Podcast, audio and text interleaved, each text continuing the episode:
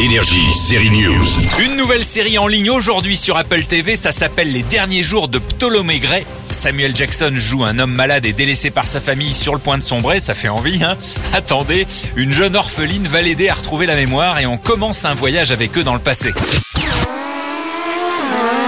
Prime Video a piqué l'idée de Netflix de plonger dans les coulisses de la Formule 1. Presque. Chez eux, ce sont les coulisses de Moto Grand Prix à déguster sur deux roues à partir du 15 mars. Vous pourrez revoir les derniers tours de la plus grande star, la légende de la moto, l'italien Valentino Rossi, le sacre du français Fabien Quartararo et de ses prétendants.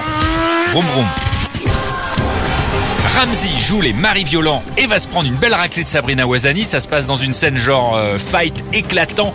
Et c'est cette semaine au cinéma dans Kung Fu Zora. Mais on reverra le Ramsey également en mai dans la série La Flamme de Jonathan Cohen.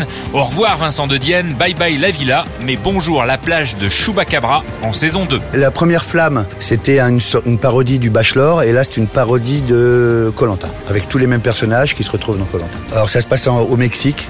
On a tourné en Corse. Il il est fou, Jonathan Cohen. C'est gag sur gag sur gag sur gag. J'ai jamais vu un, un réal, Jonathan, comme ça, qui ils sont fous de l'histoire. Il, il faut qu'à chaque prise, on pleure de rire. Il y a un Monsieur Bulle qui est en bulle. Il y a Jérôme Commandeur qui remplace Vincent de Dienne. Voilà, je crois que ça met 80% de l'équipe. c'est la- La Flamme, saison 2 à voir en mai sur Canal avec les dernières folies de la bande à Jonathan. Mais nous, on revient la semaine prochaine. Énergie, série News.